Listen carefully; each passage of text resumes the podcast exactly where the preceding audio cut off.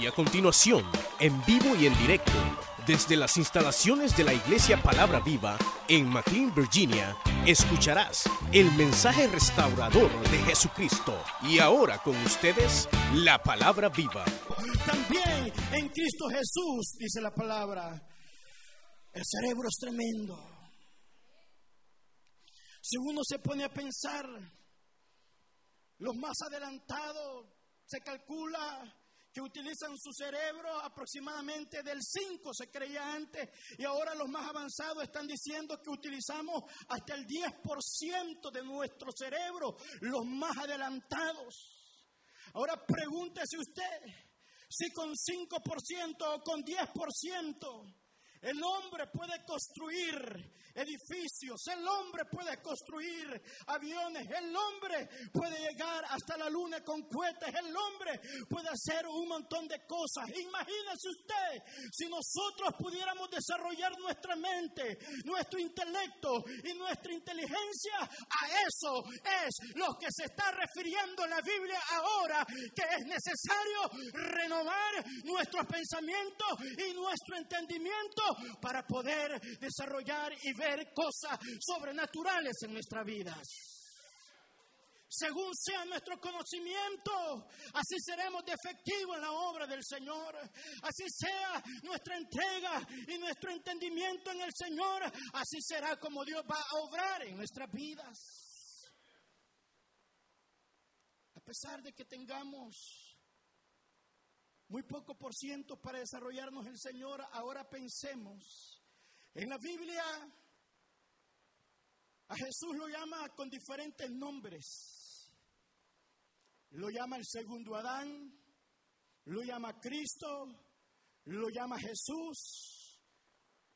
Pero antes de su encarnamiento, su nombre era el gran yo soy. Y es por eso que usted va a encontrar en el Evangelio de San Juan siete declaraciones que Cristo dijo, yo soy el camino, la verdad y la vida. Yo soy la luz, yo soy el buen pastor, haciéndose, hermanos, la deidad de Cristo, porque Cristo vino como Dios, pero también vino como hombre y como hombre él tuvo, hermanos, que renovar su entendimiento. Recordemos en el Hexemaní cuando estaba allí decía, Señor, y en esa gran lucha, no se haga mi voluntad, sino se haga tu voluntad, Señor. Entonces hay una necesidad de renovar nuestro entendimiento, pero sabe que nuestro entendimiento no solamente se renueva a través de la letra de la fe, sino que a través del espíritu de la fe que está en las santas escrituras, donde no hay revelación, hermano, allí difícilmente sucederán cosas sobrenaturales o el fluir del espíritu solamente se puede mover donde hay una renovación del entendimiento y una revelación del Espíritu para nuestra vida. Hoy en día se mueve mucha información por todos lados. Ahora hay satélites que envían la información de países de un lado para otro. Yo le pregunto si no hubieran satélites en nuestros días fuera muy difícil vivir la vida que vivimos ahora con toda la tecnología que se mueve. Ahora yo le digo también que si no hubiera revelación del Espíritu fuera difícil vivir en la iglesia solamente viviendo de historia de lo que Dios hizo en el pasado. Dios quiere que vivamos el presente, el hoy, la revelación del hoy el vino nuevo, el vino fresco que Dios quiere derramar a través de un entendimiento que esté renovado, que esos pensamientos viejos se vayan del viejo hombre y vengan los pensamientos del nuevo hombre que es en Cristo Jesús.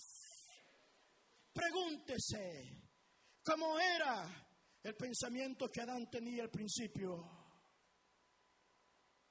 Si el hombre puede hacer grandes cosas con el 5 o el 10% de su cerebro, imagínese cuando Adán fue hecho a imagen de Dios. Imagínese la mente que Adán tuvo al principio para hacer la voluntad de Dios. es que cuando hay una mente renovada, las cosas de Dios parecen posibles para el hombre, pero cuando una mente no está renovada, hermanos, es difícil aún hacer la obra de Dios porque todo le parece imposible, pero cuando una mente está renovada, hermano, todo es posible para el que cree, dice la palabra, todo es posible, todo puede suceder cuando hay una mente renovada. Y en esto se puede conocer cuando una mente no está renovada. Adán al principio, antes de la caída, tenía la capacidad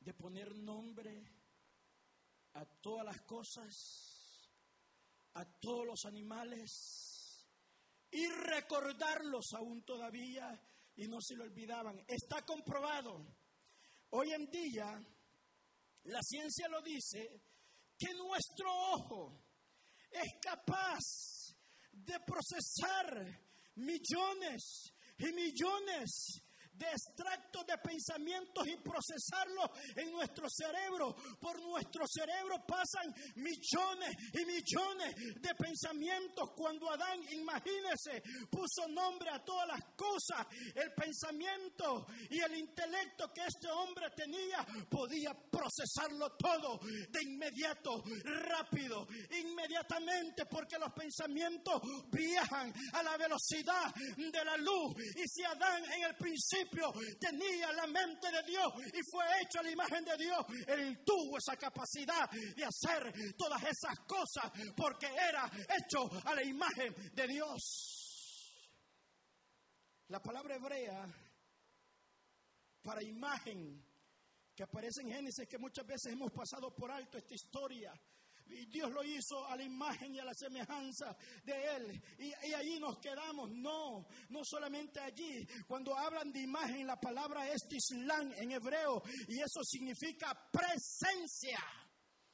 Hay otro sinónimo también que significa ver su rostro. Hay otro sinónimo que significa también que lo que Dios hacía en el cielo, Adán lo hacía sobre la tierra porque era una sombra de lo que Dios hacía en los cielos. Adán lo hacía en la tierra. ¿Se ha preguntado usted que Adán no tenía que andarle preguntando a Dios qué nombre le pongo a esto? ¿Qué nombre le pongo a aquello? ¿Qué nombre le voy a poner? Se ha preguntado usted que no le pide permiso a Dios para ver si ese nombre es adecuado o no es adecuado. ¿Y sabe por qué no aparece en la Biblia que le preguntaba? Es porque Adán tenía la misma imagen de Dios, o sea, la misma presencia, o sea, los mismos pensamientos. Lo que Adán, él hacía, Dios lo aprobaba de inmediato porque esa era la voluntad de Dios. Y se ha fijado ahora en nuestros días que tenemos que preguntar todo. Hermanos, ¿puedo hacer esto? Hermanos, hay que pedir permiso para todo. Hermanos, no hay que pedir permiso para todo. Cuando se trata de hacer la voluntad de Dios, no hay que preguntar, hay que hacerla, porque a eso Dios le agrada. Hay que actuar. No hay que dudar. Usted tiene la mente de Cristo y la mente de Cristo está en esta palabra bendita que Él nos dejó. Y la Biblia dice que es inspirada por el Espíritu. Y cuando yo leo la palabra, yo leo al Espíritu. Y cuando yo leo la palabra, yo veo la revelación del Espíritu. Y todo lo que esté sujeto a la palabra es lo que agrada a Dios. ¿Por qué? Y yo voy a preguntar si voy a ir a orar. ¿Por qué yo voy a preguntar si tengo que ir a la iglesia? ¿Por qué tengo que preguntar si yo voy a servirle al Señor? Es lo que Dios quiere. No ande preguntando. Esa es la voluntad de Dios. Hay que renovar nuestra mente. Esa es la voluntad del Señor. Haya también en nosotros este mismo sentir que hubo también en Cristo Jesús. Ahora, el primer Adán después que cayó, el ADN se cortó. Y como se cortó, entonces Adán vino a ser conforme.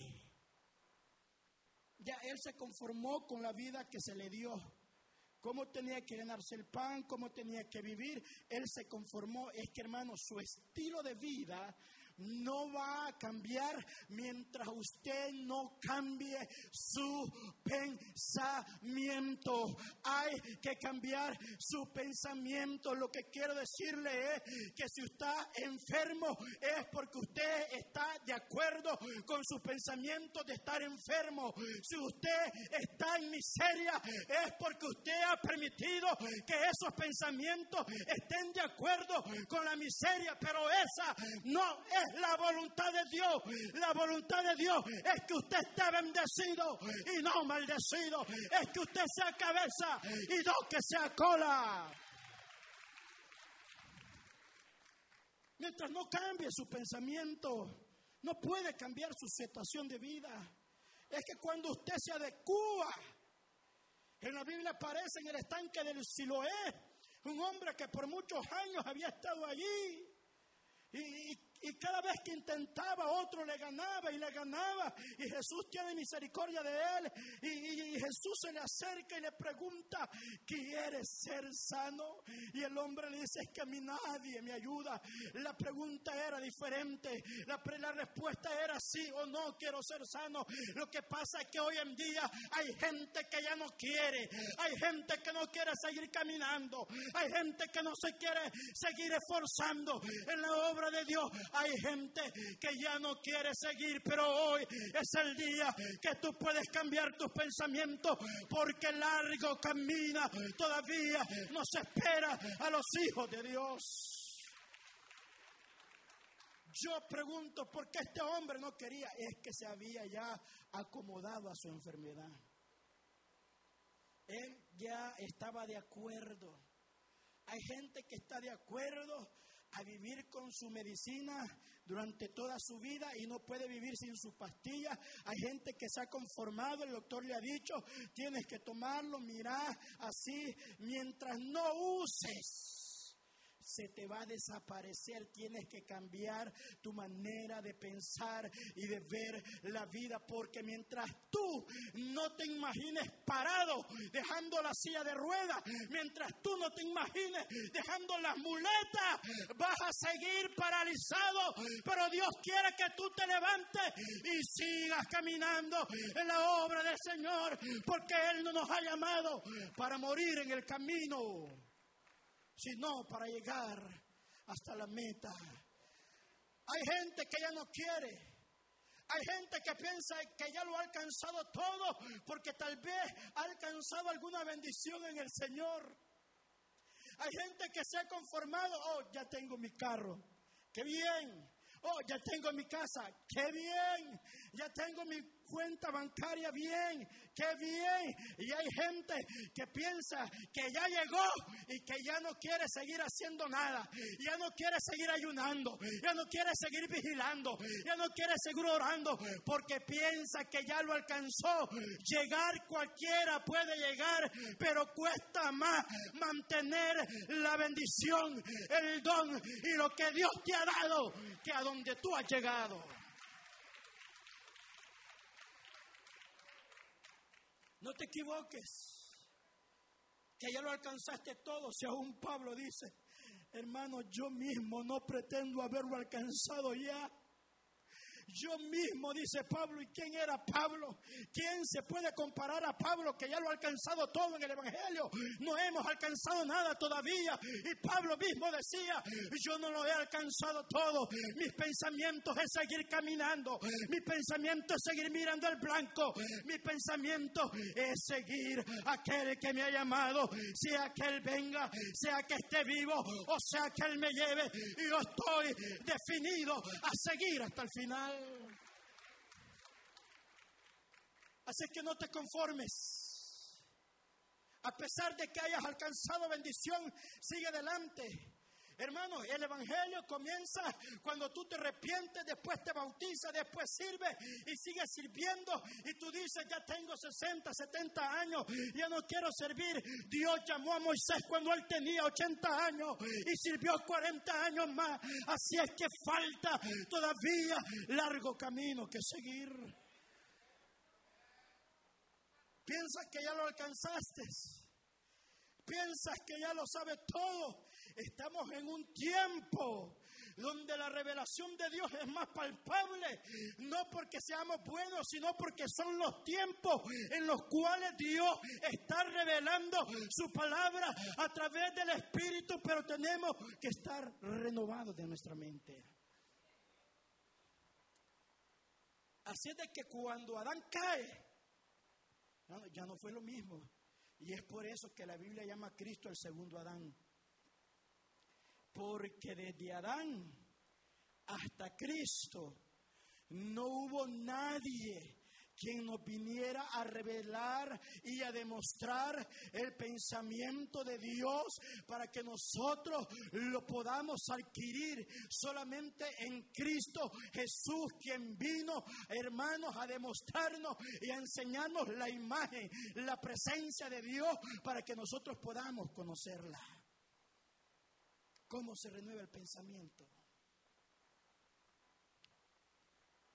pensamiento se renueva a través de la palabra y la revelación de Dios.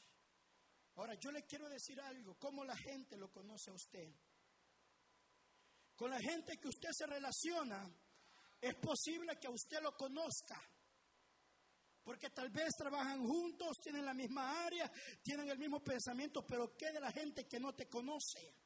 La gente que no te conoce no sabe la forma de pensar que tú tienes. Entonces, una regla para tener la revelación de Dios es que tú necesitas conocer cómo puedes revelar tú los pensamientos de otro si no la conoces y no lo conoces? ¿Cómo puedes sacar estereotipos de esa persona si no has convivido con él? Pero Cristo dijo, yo y mi Padre, uno somos. Lo que yo hablo, hablo lo que mi Padre quiere que yo hablo, porque él sí conocía al Padre. Ahora yo les pregunto, ¿cómo usted puede hablar de Dios? Si usted no lo conoce, si usted no tiene intimidad, si usted no tiene presencia, si usted no le busca. Como dice un versículo bien aclamado que nosotros lo decimos, segunda de Crónicas 7:14, si no me equivoco, si mi pueblo se humillare, en el cual, ¿qué dice? En el cual mi nombre es invocado, ¿y qué? ¿Y que buscar en qué dice?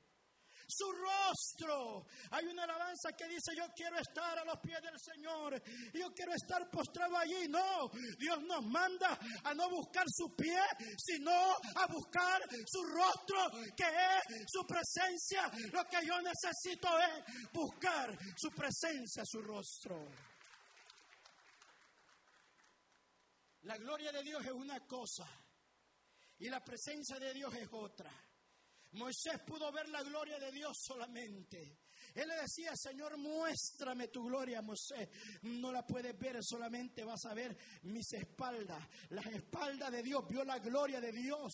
Pero cuando Él dice ver mi rostro y cuando usted ve a una persona al rostro, usted está viendo su presencia, usted está viendo su imagen. Es lo que Dios quiere. Dios no quiere que vea sus pies solamente. Dios quiere que busque su rostro, que vengas a buscar su rostro, que vea la bendición y la hermosura de Él es su rostro, es su presencia. No podemos conocer a alguien si no le miramos su rostro. Lo primero que vemos es, muéstrame una foto, yo quiero conocerla así. Es a través del rostro, es a través de la presencia de Dios que Él quiere mostrarlo. Cristo dijo, quien me ha visto a mí, ha visto a mi Padre. Quien ha visto a Cristo, ha visto al Padre. Y sería que quien nos viera a nosotros, debería de ver a Cristo en nosotros. Pero es que tenemos que renovar nuestra mente para que Cristo se pueda reflejar en nosotros. Tenemos que tener la mente de Cristo en nosotros para que Él pueda moverse en nuestras vidas. Renovando nuestra mente. Si no cambiamos nuestra manera de pensar, no vamos a poder cambiar nuestra manera de vivir. Cuando Dios llama a alguien, hermanos, para bendecirlo al ministerio, a cualquier área, con cualquier don, lo primero que Dios hará es separarlo y es sellarlo. ¿Sabe qué significa sellar? ¿Para qué sirven los sellos, hermanos? En un producto siempre llevará su sello. ¿Qué significa ese sello? Que ese producto ha pasado, hermanos, las pruebas de calidad y está certificado para ser usado, para ser consumido y está legalizado que puede entrar legalmente a ser por lo cual ha sido hecho y por lo tanto, hermanos, si tú no has sido sellado, si tú no has sido separado, no estás legalmente para poder ejercer y para poder servir, pero la Biblia dice que aquellos que han sido sellados han sido certificados no por el hombre, sino por Dios a través de su Espíritu Santo para que usted pueda hacer la obra de Dios. Cristo dijo, no hagan nada. No, no hagan nada hasta que no venga sobre vosotros el Espíritu Santo de la promesa. Es que tenían que estar certificados por el cielo para hacer la obra. Por eso cuando alguien está sellado, significa está certificado para hacer la obra de Dios. Estamos certificados, hermanos. Estamos sellados para hacer la obra del Señor. No lo sabemos que no lo hemos alcanzado todo, hermano. Estamos en el proceso, pero la pregunta es por qué Dios interesa en que nuestra mente esté renovada. Hermanos, la razón es, la voluntad de Dios es estática o es progresiva. ¿Cómo es la voluntad de Dios? ¿Es estática o es progresiva? Si su voluntad es progresiva, nuestros pensamientos tendrían que estar progresando también para que Dios pueda moverse a través de las edades. Dios tiene trato y Dios ha tratado a través de diferentes edades. ¿Qué quiero decir con eso, hermano Ulises? Con Israel trató de una forma. A Abraham le dijo, yo quiero que todo nacido en tu casa circuncidado al octavo día que pase navaja. Esa parte del cuerpo no les, no, les pertenece ya. Esa parte del cuerpo me pertenece a mí, dijo el Señor. Ustedes la van a circuncidar y me la van a transferir a mí. Señal que de nuestra vida le pertenece al Señor. El Señor guarda algo de nosotros como señal de su pacto. Pero años más tarde, en la época de Pablo, Pablo viene y a través de la revelación del Espíritu Santo en un concilio que ellos tenían, Pablo dice, ya no más circuncisión para cualquier legalista. Eso sería pecado. No, es que Dios nos ha dicho circuncisión. Pero viene Pablo y dice, ya no más circuncisión. ¿Es la voluntad de Dios progresiva, sí o no? Sí. Otro ejemplo. Dios le dice a Moisés, levántate una serpiente de bronce en el desierto toda la gente que lo vea y va a ser sanada de las mordeduras, de las culebras. Pero años más tarde Dios le dice al mismo Moisés, destruyela. ¿Es progresiva la voluntad de Dios, sí o no? Dios le dice al pueblo de Israel, Jehová tu Dios, uno es.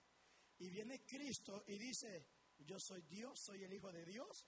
Y ellos dicen, este blasfemia está hablando. ¿Está notando usted cuán necesaria es la revelación de Dios en nuestros tiempos?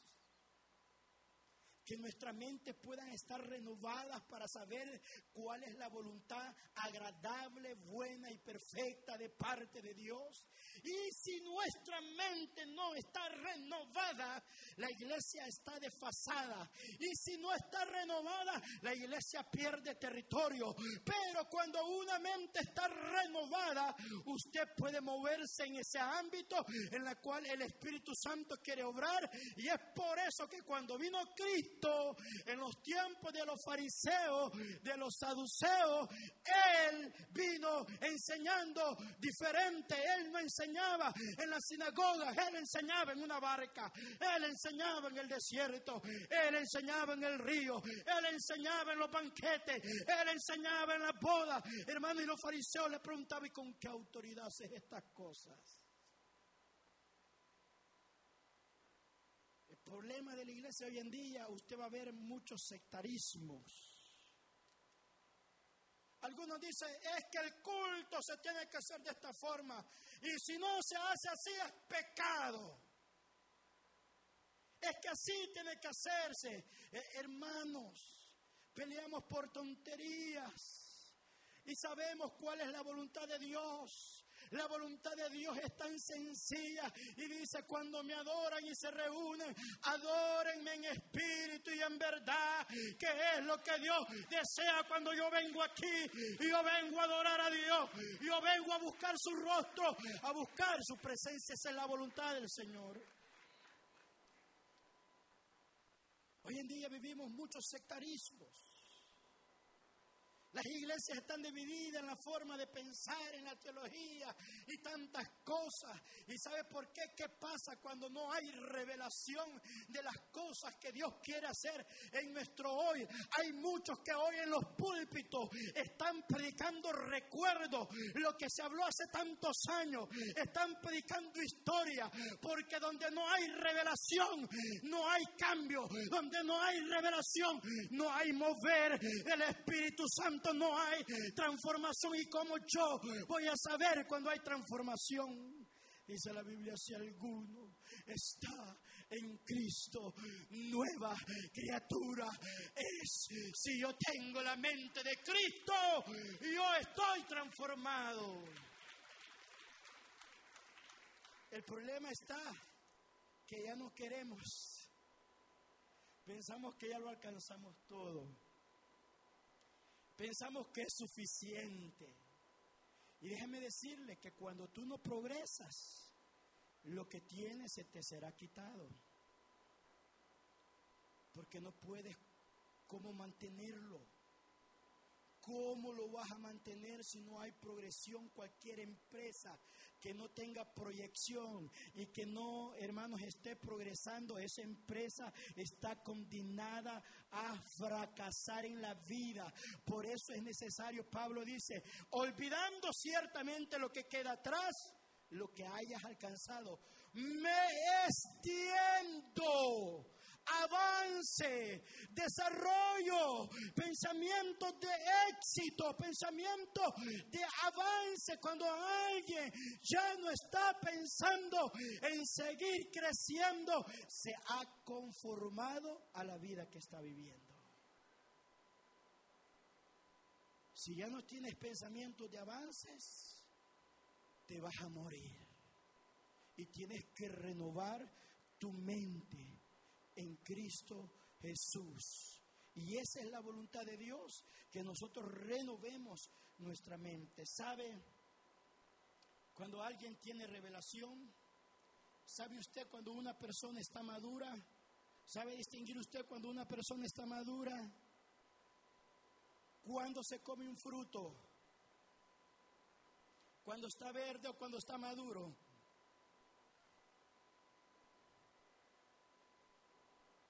La pregunta es, ¿alguien está comiendo de ti? ¿Estás alimentando a alguien? ¿Estás alimentando allí donde estás? Estás alimentando a tu familia, estoy hablando espiritualmente, porque si alguien no está comiendo de ti, te has atacado y tienes la mente del Adán caído, pero si tú estás alimentando a otros espiritualmente, tienes la mente de Cristo, porque Cristo fue a enseñar y a predicar las buenas nuevas del Evangelio. Para esto Dios nos ha llamado a predicar, a que otros se alimenten de ti, de lo que Él te está dando. ¿Sabe cuando alguien carga una revelación? Cuando alguien carga una revelación, a esa persona otros lo siguen porque sabe que ese que va caminando allí carga una revelación de parte de Dios. Y cuando alguien carga una revelación de parte de Dios, va a llegar el momento en que la va a desatar. En Washington, D.C., para desatar la información clasificada, solo son ciertas personas que pueden ver esa información. Esos son los privilegiados. Hay personas aquí que van a recibir la revelación de Dios cuando su mente esté renovada y cuando tú recibas la revelación es cuando tú la vas a desatar para que otros sean bendecidos y estén comiendo de ti. La pregunta es que a veces la gente ni los quiere escuchar. Ya saben de qué vamos a predicar ya nos conocen el mensaje porque es el mismo y lo estamos repitiendo como loro una y otra vez porque ya la gente ya sabe. Y entonces hermano lo que estamos predicando son recuerdos, son historias, no es la palabra de hoy, tienes que vivir en la mente de Cristo para que la palabra pueda fluir y tú puedas crecer en la voluntad de Dios. Dos ejemplos para terminar se le presenta un leproso a Jesús y le llega con estas palabras. Si quieres, puedes limpiarme. Y Jesús se le queda viendo y le dijo, y lo toca, si quiero, se limpio. Yo le pregunto, hizo una oración Cristo para preguntarle al Padre si era la voluntad que ese hombre fuera limpio y que lo tocara. ¿Y por qué no le preguntó? Es que él conocía la voluntad del Padre y sabía que Él siempre está dispuesto y quiere. La pregunta es que a veces somos nosotros los que no queremos. Estamos, Señor, será tu voluntad que Él sea sano. Oro por Él, Señor. Le pongo uno las manos, Señor, es tu voluntad. ¿Para qué preguntar cuando se conoce la voluntad del Padre? Lo que Dios desea es, si yo quiero, si yo quiero, si yo quiero más. Yo no sé si usted quiere más de Cristo, pero yo quiero más de Él. Yo quiero más de Él. Yo quiero más de Él. Yo quiero llenarme más de Él. Y es por eso que necesitamos renovar nuestra mente. Necesitamos renovar nuestra mente, hermanos, a través de la escritura. Lastimosamente la revelación no se puede comprar en el 7-Eleven o en la farmacia, sino que hay que venir a Él, a Dios, hay que venir a Él para poder recibirla. Hay que buscarle a Él, porque como tú vas a hablar de alguien que tú no conoces. Hermano, cuando tú conoces a alguien se te hace fácil hablar de Él. Y sabe que Cristo no se enoja en que nosotros hablemos de Él. Nosotros nos enojamos que hablen de nosotros, pero Cristo anhela que nosotros hablemos de Él y de sus maravillas y de su amor para que el mundo le conozca. Necesitamos renovarnos en Dios y nuestros pensamientos también necesitan ser renovados porque si no son renovados, lo viejo tiende a desaparecer. Por eso cuando Cristo vino para los fariseos, hermanos, fue una afrenta. Cristo le dice, yo no puedo poner un remiendo de una tela nueva en un vestido de tela vieja. Yo no puedo poner este vino nuevo en un odre que ya está desfasado, que ya está viejo, que ya no quiere, porque el vino nuevo y los remiendos nuevos solo se pueden poner en mentes nuevas, renovados por el Espíritu Santo de Cristo. Y si tú quieres recibir ese vino nuevo, vas a tener que renovarte allí en la presencia de Dios. Por eso, cuando alguien se conoce, es fácil de hablar de él, hermanos. Es un deleite, es una delicia, como decía el salmista. Yo me gozaré, me deleitaré. Es que bueno estar en su casa. Qué bueno buscar tu rostro, Señora. Antes yo escogería estar un día en los atrios de mi Dios que está mil fuera de ellos. Es un deleite.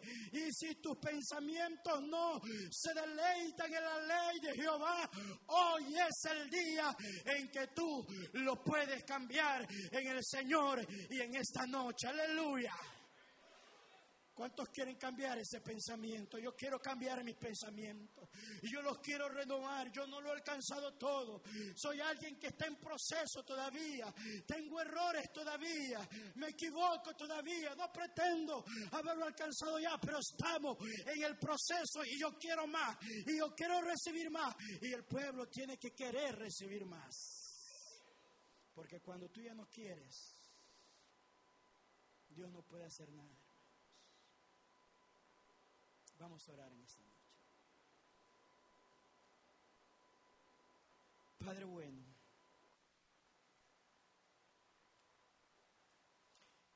he hablado de tu palabra. Usted escuchó el mensaje restaurador de Jesucristo desde las instalaciones de la iglesia Palabra Viva en McLean, Virginia. Si este mensaje ha sido de bendición para su vida y necesita oración, Contáctenos al teléfono 571-633-0469. 571-633-0469. Que Dios le bendiga.